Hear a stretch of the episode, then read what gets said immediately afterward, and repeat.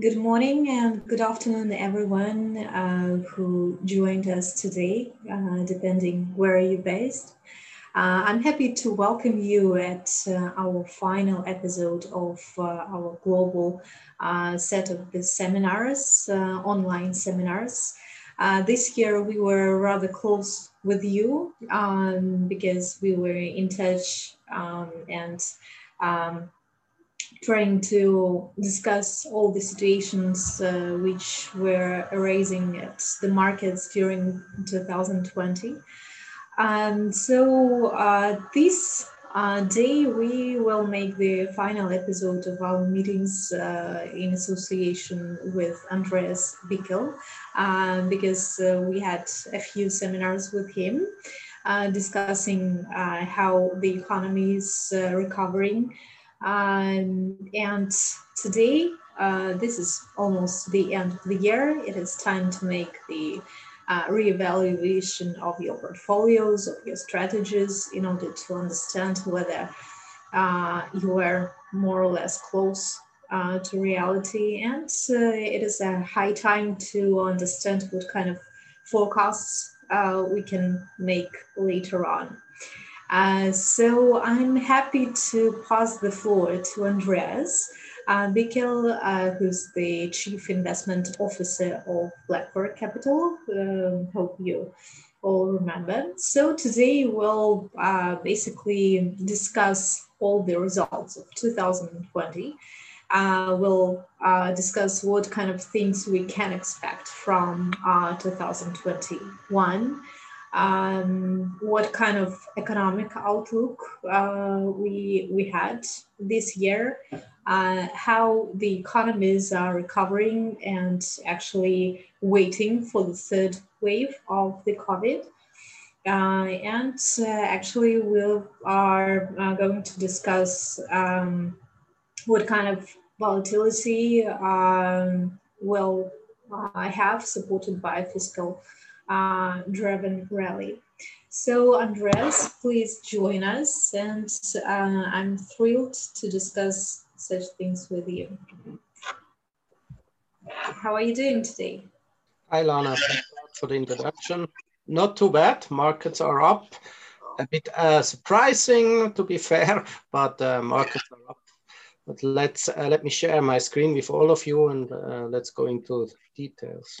So I'm uh, leaving you with the presentation and we'll discuss uh, a few questions uh, from the audience afterwards after your presentation. Thank you.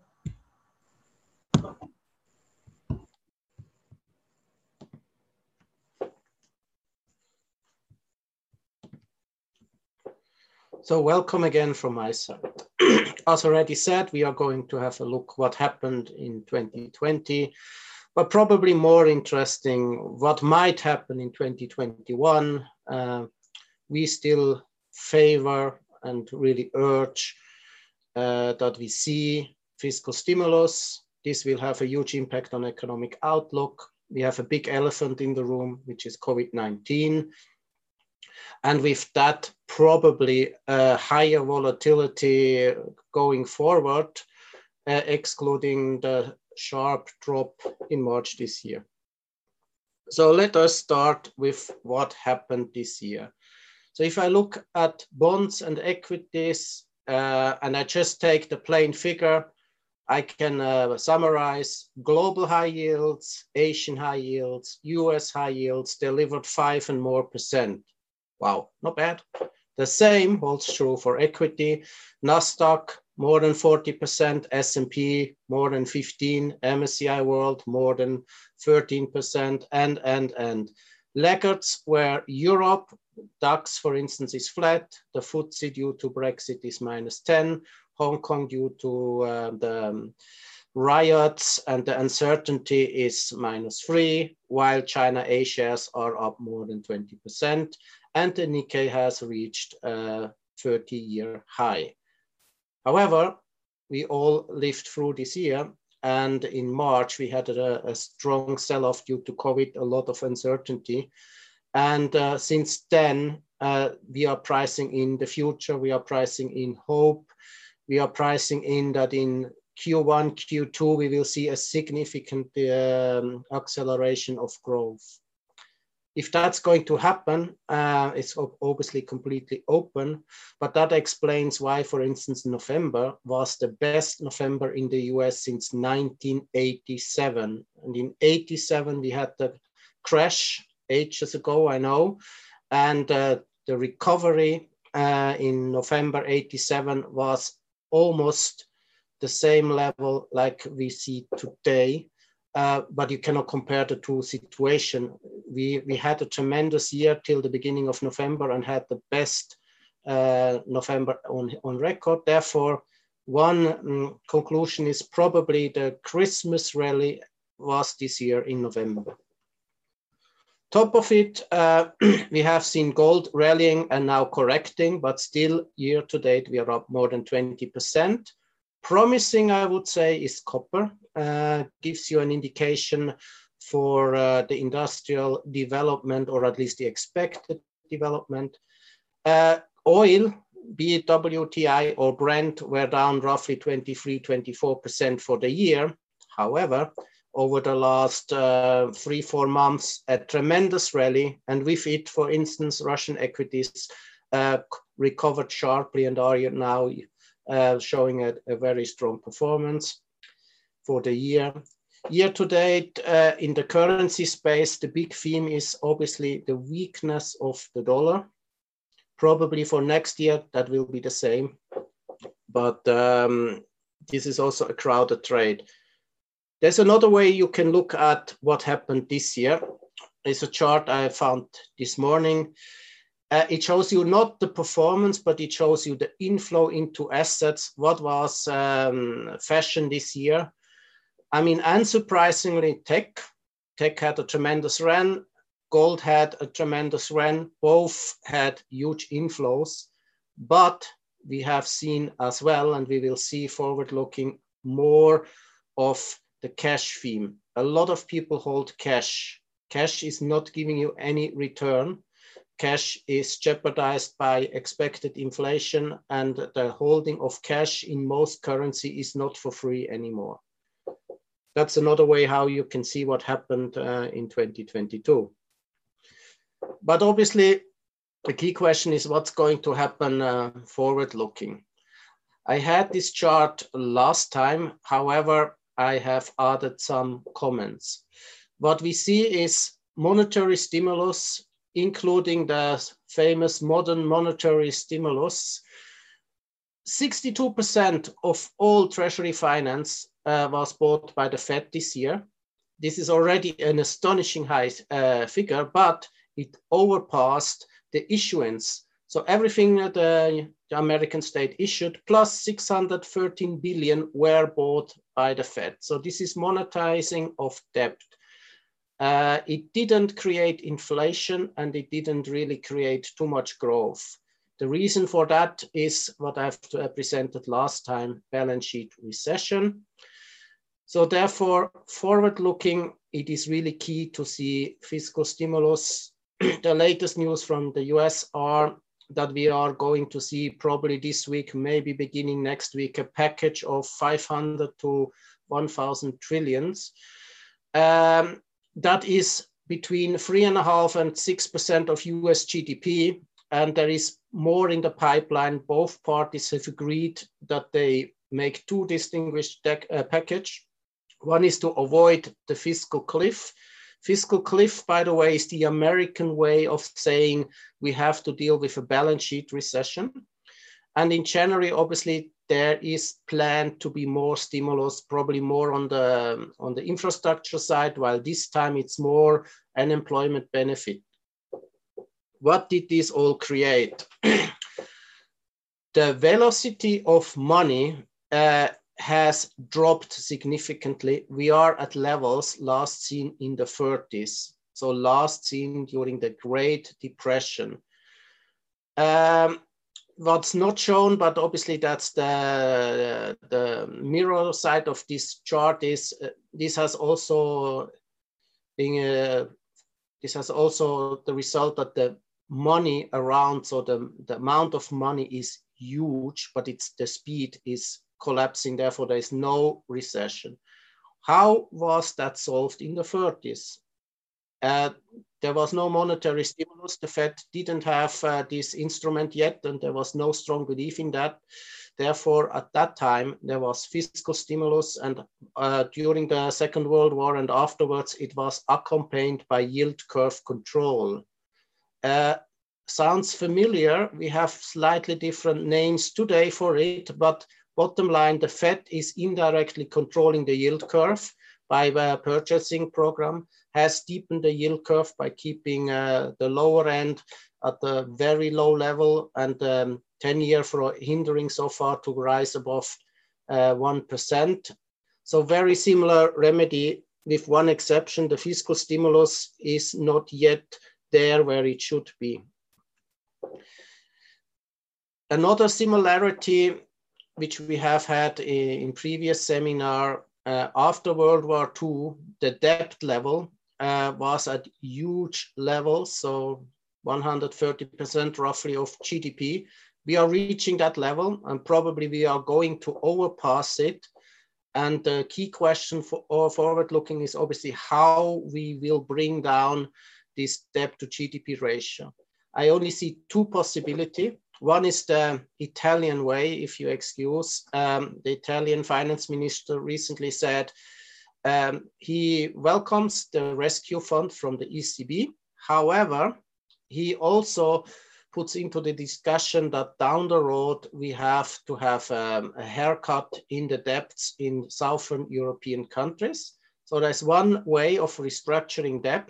And the other one is financial repression, keeping for a very, very long time uh, yields depressed, trying to push up inflation, which uh, the Fed uh, announced that the key goal is that we have an overshoot of the 2% and that only on average we will see in future 2%. So to, and you inflate away uh, this debt to GDP, at least uh, in real terms, and last but not least, the Fed, the ECB uh, urges their governments uh, to start with fiscal stimulus.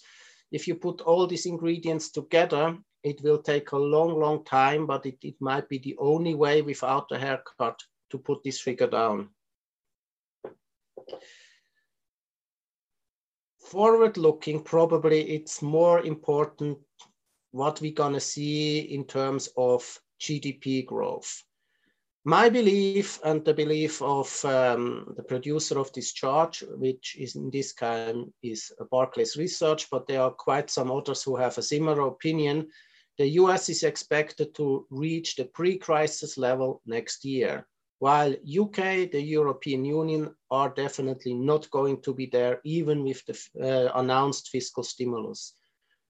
China is already at the pre-crisis level China is expected to grow more than 5%. My guess is 5.5%, but the key message is not the percentage by itself. It's rather that for the next year, China is probably to grow more than 5%, while this year, including the, the sharp drop in Q1, also this year, China is probably to grow around 3 to 4% year over year.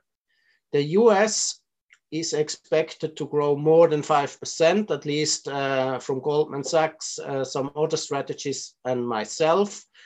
Nevertheless, we have seen from the ECB, sorry, from the OECD, uh, they have recently cut their global GDP forecast from 5 to 4%. What does this tell us? Basically, we don't know. Here you see uh, the distribution of growth forecast for the US. So the consensus is around 4%. Goldman Sachs and uh, one other are um, significantly higher. My guess is we will be in that area. And here you see the same for Europe. So Q4 is expected to be minus two to minus four. However, this chart was produced before the recent announcement of um, of the partial lockdown and now in, our, in the Netherlands and uh, in Germany, the full lockdown. So expect Q4 to be extremely weak, not so weak like Q2. And then the recovery next year will be muted. And uh, therefore, the growth outlook for Europe is definitely muted to a certain degree. Q2, Q3, the market expects, however, something else. You see here real-time data from China uh, freight uh, shipping or the freight index. And you see that in Europe, over the last two months, we have seen a parabolic uh, explosion of uh, goods shipped to Europe, but even to America, the figure has since the summer risen sharply. This shows us that probably the muted to negative forecast of the OECD will most likely be like most of the time in the history be beaten. Why I'm so optimistic? Uh, the China PMI data are at the 10-year high. All a major part of the purchasing manager indices are above 55. To, just to remind you, that means we are in the acceleration phase. China is for sure behind the first wave. They didn't have a, a, second wave. And I would argue there will be only a minor, mini, mini, almost not to see third wave. Therefore, China is one of the key motor of the global economy for next year. But also the US, if markets are right and not forecasters, and um, you believe that the bond market tells you a, a, a, better story than all the forecasters, you see that since roughly two months, we have seen a sharp steepening of the yield curve of the US. My guess is that the recession in the US is behind us and we will see positive growth between 1 and 2% uh, in Q4 and a better figure in Q1 next year for the US. This is derived of soft indicators, but also if I look at uh, copper, I mean, in hindsight, you see the, the sharp rise in November. The sharp rise in November uh, goes uh, hand with um, the strong equity move. Um, but the copper is not really indicating a significant slowdown, by the contrary. So market data tell me the future is probably brighter than the forecast. Today there was um, a, um, a, review of our Swiss data. Switzerland is very small, but we are an open economy. Most of our GDP is driven by exports, and the figure was sharply uh, revised down. I would say, uh, based on uh, soft indicators, based on market data, we will see better uh, figures. But the elephant in the room is this, and this chart is a bit sad because you see here the Spanish flu, the development of the deaths in the United Kingdom. Uh, unfortunately, there are two messages. First, um, we have now, like at the time in the 20, in 1920, a second wave with more death, with uh, severe um, situation that most hospitals in developed countries are at the edge of, of breaking down. The healthcare system is going to break down. Two, three months ago, politicians told us we have learned a lot. We, we are having it under control uh, and the future looks quite bright. Unfortunately, in this case, history is a guide for the second wave what we all don't know is what will happen with the third wave. So if people were to use the vaccine which is available, um, it is more than fair to assume that there will be a very muted third wave. But if you follow the news flow, be it uh, in the United States, be it in Europe, in particular in France, but also in Germany to a lesser extent, but in France, more than 60% of all people uh, were uh, answered when they were asked, would you vaccine yourself? No, definitely not. Having said that, um, we really, really don't know, including uh, the uh, expert for, uh, pande pandemics and people like us, uh, managers of assets, strategists, we really don't know how the third wave will look like. And especially if we are getting the second wave under control. I mean, the answer is we will get it under control, but the question is what is the price and in, in, in which time frame? Therefore, to, to position myself clear, I stick to the data driven by the markets or soft indicators.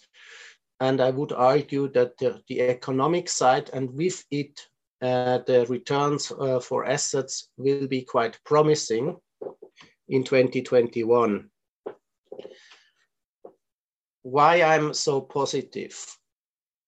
Well, first of all, the amount of cash, that's the light blue line on the top, is still at an extreme high. The money flow into government bonds and corporate bonds was ongoing the whole year, is ongoing since three years. That's the time frame of this, of this chart. And equities, although they have seen a record inflow into equity products globally over the last two months, they are over three years flat. So over three years, there was net, net, no inflow into equities. You see this, a chart from today, basically the same, a slightly different time frame. This time we are talking of two years. You see bonds had tremendous inflow. Cash had an inflow and was slightly uh, diminishing over the couple of months since the first wave. But equities net over um, almost two years are still negative, and um, even the strong inflow over the last three months hasn't put it us to a neutral level. So there is a lot of money on the sideline which needs to be invested.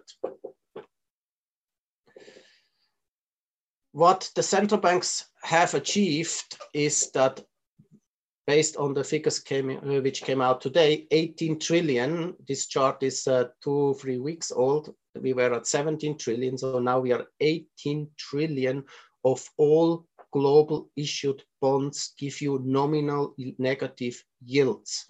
We have seen uh, up to this morning 190 rate cuts globally. This is amazing. Ray Dalio, which you might know, he is the co-founder of the largest hedge fund in the world, and he has um, written a, a, book about uh, the next decade, the rise of um, superpowers.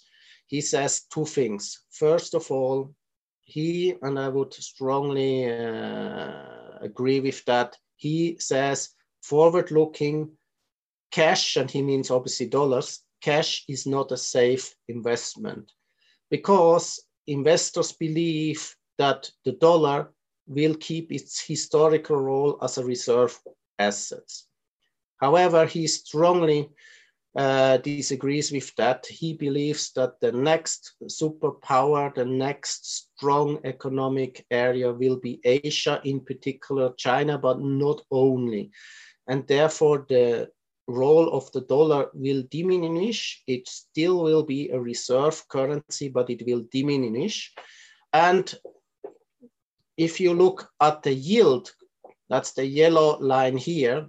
So the real yield of the US 10 year treasury bonds is roughly minus 0.9%.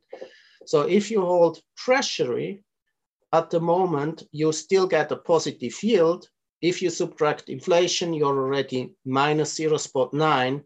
And last but not least, you pay taxes on this income. And uh, if you have it in cash, in most banks, you even pay for holding cash. So cash is not a safe asset. That's a key takeaway. And another one, to put it bluntly, is Tina. There is no alternative. You need to deploy your money. Where is the question? Well, today I've read five-year government bond from Italy will give you a negative nominal yield. Italy. 10-year government bond from Portugal, 10-year, give you a negative yield. We can uh, go on, same holds true for Germany, etc., etc. So safe corporate bonds are basically risky assets with a negative nominal yield. If you go to investment grade corporates globally, they deliver you a return of nominal roughly 0.4% with a long duration, uh, bonds with maturities on average more than six years. So there's a lot of risk in it and a very little nominal return. If you go uh, in areas where we invest in high yield, be it globally emerging market, we still get some return. So US high yield is roughly 4%, global high yield is slightly higher. Asian high yield depends a bit on the area, but is similar or slightly higher. Not shown, and we are not an expert, but uh, local currency corporates from emerging markets deliver you probably four to 6% and the possibility to gain on the currency against the dollar. So if you are going to invest into corporate bonds or in bonds in general, you must unfortunately go down uh, the risk level and invest in corporates in the non-investment grade bonds. If the Fed is going to do what they are uh, telling us, and tomorrow there will be an update, that for the next two to four years, yields will kept at zero and they will intervene in the market QE forever. Uh, the risk for at least one to three years to invest into these low yielding, high risk assets is probably reasonable, or it's at least a way to get some returns for your cash. By no means we can make a value case, be it for this asset, be it for the assets which I will show you uh, later on. They are all expensive. However, um, I have said this before, uh, Ed Yardeni, a strategist, uh, claims due to this monetary and fiscal stimulus, we have created an environment for the mother, as he call it, mother of all asset melt-ups. I prefer the term uh, that this secular bull market is not over and it will die in uh, euphoria. And I still believe that we have not yet reached that level of uh, euphoria. So there is more room to go, although there is definitely no value around. Seasonality uh, definitely speaks to put your money into equities. And uh, if you believe that there is a correlation, like I do, between corporates and um, their equity, uh, also in corporates. There are, however, certain uh, risks, certain things which co do concern me. You see here the same uh, before, uh, like before. So since Thanksgiving, December should be roughly 2%. Uh, America is now slightly down month to date. Uh, Europe emerging markets are slightly up. And over the next three months, uh, you can expect a positive return in 98% of all cases uh, above 6%. But the risks are as follows. We haven't seen a correction, and there are statistics measuring who is always bullish, who is always bearish. The bears in November basically were wiped out. That's the red shaded area. Economists um, who are always cautious uh, have also turned positives. And obviously, the people who are normally positive, they stayed positive. This is, however, alarming. I would argue that um, correction is overdue, but this would be a correction in a bull market. Therefore, I would urge you, if you were to see a correction, to deploy money once it drops. Another reason which I'm on one hand positive, but on the other hand uh, a bit scared is this statistic. Roughly 92% of all stocks traded in the American Stock Exchange have now reached a level above their 200-day moving average. So more than 90% of the US market is now really trading in an uptrend looks extremely bullish. However, normally that's um, an indicator which uh, um, is before a correction and or a crash. I would not foresee a crash given all the stimulation ahead of us, but uh, I would definitely assume that over the next three to six months, there must be a setback. This is another scaring part. You see here that the white bar, these are single stock calls, is at an all-time record level, never seen before. And the blue part that are puts uh, is also showing you a lot, uh, a new record level. There, there are two messages here. First, there is definitely a lot of euphoria, bullishness in, in the market. And second, uh, most of this comes from retail traders, Robin Hooders. More than 20% of the stock holdings in the US is now held by uh, retail investors. They call it damp money.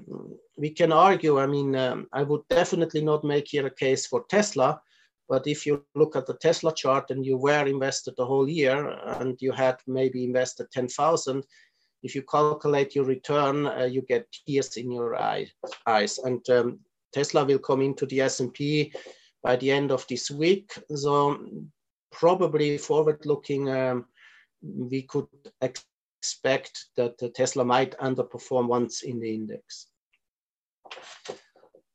With that, let, let me share our view on some individual asset classes.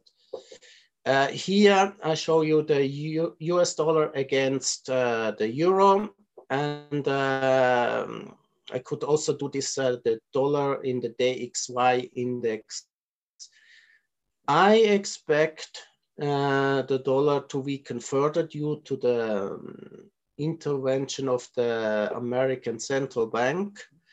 But I must say, everybody expects this. Um, this is a risk to this forecast. However, um, the American government, at least the actual one, is interested that the dollar stays weak. This helps them to boost their already growing economy. WTI or oil in general, I was personally surprised uh, with the sharp move in November. I mean, from 35 to 45 in one month is tremendous. Uh, oil expert uh, expect forward looking that uh, the oil price might go above 50. Uh, different to last time, I could say if you were to buy uh, oil ETN, so products which track oil futures, uh, the rolling losses have minimized. So in, at the moment, you probably could profit from a further rise in oil if you were to buy an ETN. If you were to buy obviously a future, uh, it's a one-to-one, -one, but uh, it's also a market-to-market -market risk and you, you move quite a lot of uh, money if you buy a futures directly. But most likely due to um, cyclical recovery of the global economy, the oil price is supported. The risk to that is that the OPEC Plus has announced that they will in February uh, increase their uh, global production by 500,000 barrel a day. Having said that, the market rallied on that day. Gold is a tricky one gold, since we have seen several announcements uh, of um, the effectivity of uh, COVID vaccine, has sold off. It sold off to its 200-day average, has recovered, and as we speak, uh, we are trying to overcome an area of 1850, 1880, or to retest the low. Um, we think, given uh, the outlook for money printing, giving the outlook of a possibility of a pickup in, in inflation, gold should be a part of your portfolio, and gold probably will rise over the coming two years. And I've uh, stressed now two years and not one year, uh, knowing that this is far, far away. Uh, but the point is gold correlates with negative real yields, which we have, but also with rising or falling yields. And treasury yields have risen to almost 1% and are now slightly down to roughly 90 bips, the 10 year. If the bond forecaster and the inflation forecast consensus were right, then we see higher yields next year, which would hurt gold. Personally, at the moment, I do not see that, but I cannot completely rule it out. So gold as an insurance in the portfolio should definitely play a role. I found this chart amazing. So you see a two months return. Maybe you remember I was positive on Brazil. Over two months, Brazil has risen almost 29%. I was positive on Asia. Over two months, it's still okay, roughly 10%. What's amazing is the third line, the Russell 2000 over two months has rallied. That's why 92% of all equities are trading above the 200 day moving average, while the FANG stocks, or more concrete, the NASDAQ 100, driven by the FANG stocks, uh, has only performed roughly 2%. If we look at it over year to date, you still see uh, Asia, Nasdaq are outpacing the rest of the world. Forward looking, I would strongly assume that we see a further continuation of cyclical stocks. So the third line is the Russell 2000 has catch up potential. I would argue that Asia has potential. And I mentioned Ray Dalio uh, his conclusion uh, are that not only will the power, the economic growth go from the US to the Asian area, but also the investment opportunities. Where is the big question mark is Asian tech or US tech or both? At the moment, I would uh, bet on both. But um, this uh, is obviously up to discussion and uh, it really depends how um, the yield situation and also how the framework in the US, the political landscape evolves. For me, the biggest surprise was the Russian index. Over two months, we have seen 23%. Year to date, uh, we are still down. The Russian market, as you probably all are aware of, uh, is measured on Shiller extremely cheap if uh, oil were to continue to go above 50, uh, I would argue that the emerging market complex as a whole and within it, Brazil and Russia will continue uh, to perform at least in line with major Asian economy, maybe even outpacing them. With that, um, I'm already coming to the conclusion to give you room for questions. I believe a pullback is overdue.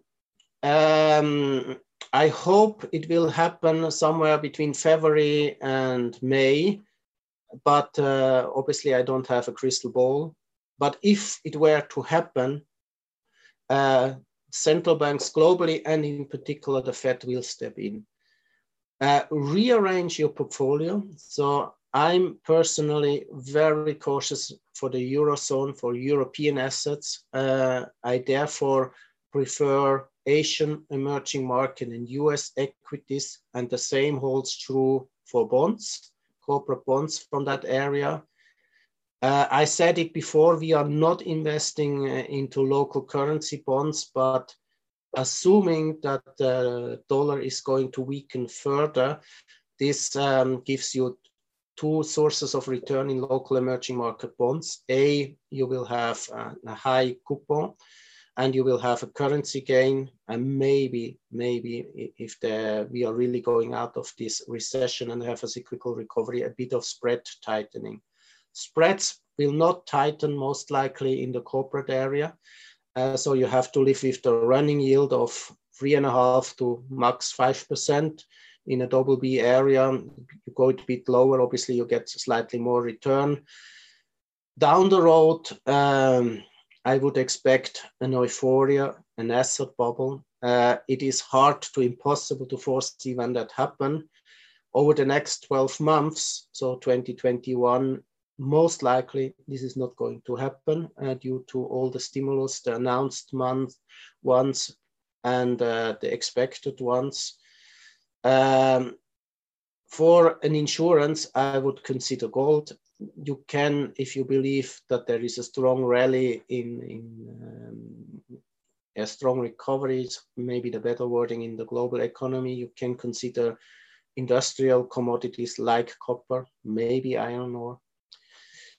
Last but not least, uh, I must really stress, and I have said that before, so sorry to be uh, like a, a parrot, uh, but basically all assets are expensive. There is no uh, value case here. Probably if you invest in cyclicals, in small caps, maybe selectively in, in, in value stocks, you get a better value than in growth and momentum, but momentum and growth are most likely to continue to do well it is key to see that the fiscal cliff in the US at the year end is not going to happen. Therefore, uh, watch out that we see over the next days an announcement of um, a fiscal package. My strong belief is that all this money printing, this modern monetary theory, so the monetizing of debt, all this fiscal stimulus will cause a melt up in financial assets. Uh, I do hope we see it in some uh, shares. Nikola is a good example. Once it was announced that there will be no merger, no capital uh, injection from GM, it dropped really dramatically. Tesla is another example. It's a great story, a great car, a global growth story, but at the same time, if you exclude the money they get from uh, the CO2 compensation, they have never earned money so far. So Tesla is, another example of um, of overvalued asset of euphoria. What is promising is that the FANG stocks have consolidated. Most of them are slightly down compared to levels we have seen two, three months ago, and the rally was broadly supported. Therefore, the most likely outcome is that this monetary stimulus and fiscal stimulus will push prices higher up, and therefore I would not lean against it. With that, I have covered my main message. Andres, thank you so much for your presentation. I was watching it carefully, and trust me, I believe I need a few days to study it more carefully.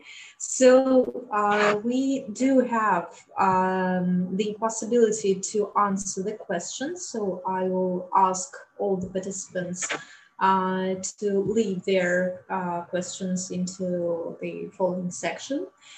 Um, actually, I have uh, one question uh, on, on my side. Um, so it, it is time to think about the consequences of the pandemic.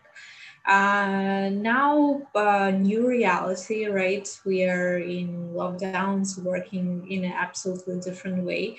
Uh, we have new participants at the market, uh, lots of new retail investors, which you mentioned additionally. So, do you see maybe some changes in behavior of the markets?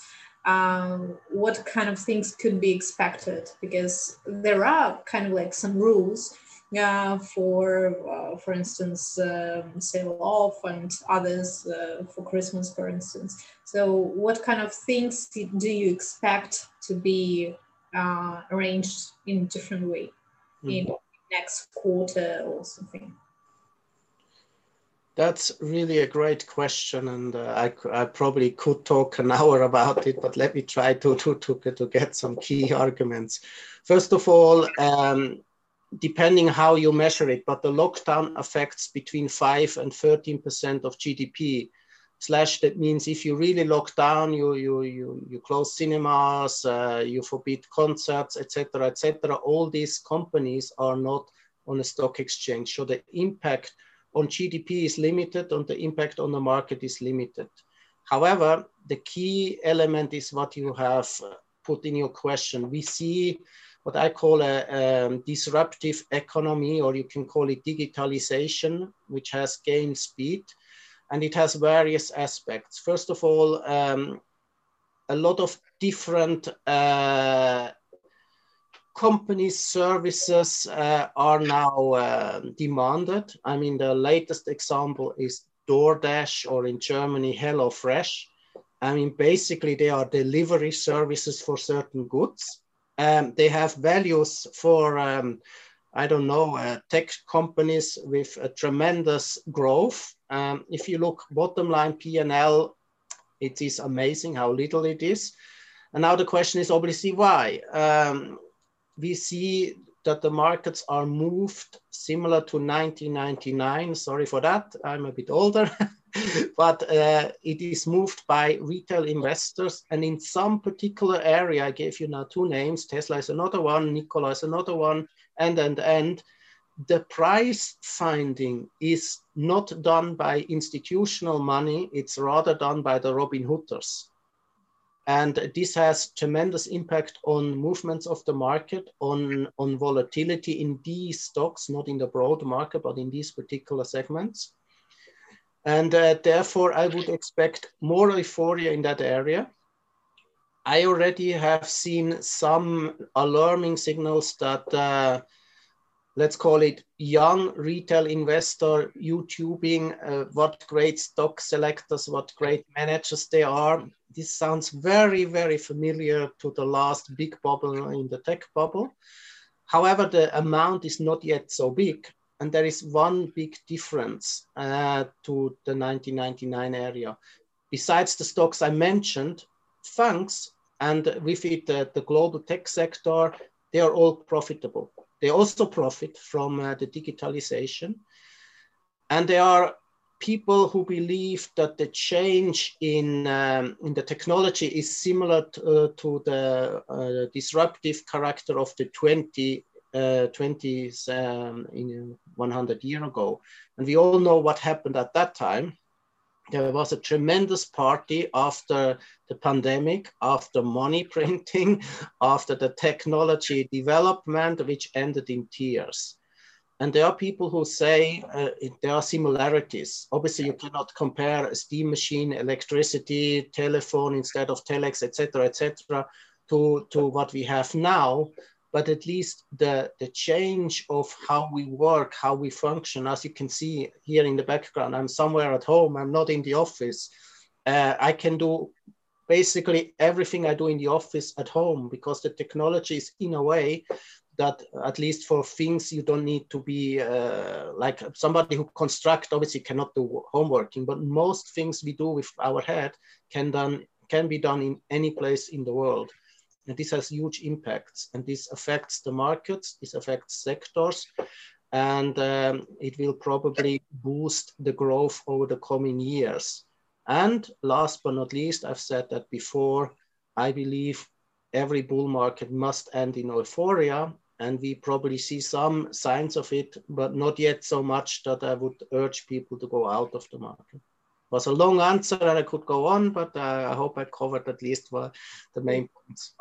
This is the question which is probably rolling to the head of lots of people. Um, additionally, um, while I'm thinking another question, um, so um, what are your thoughts about um, new behavior after the financial action of US? That's our last seminar do you, have you changed your strategies or added some some things um, let me give you an example. A client of mine told me recently um, how is your outlook? Are you still bullish?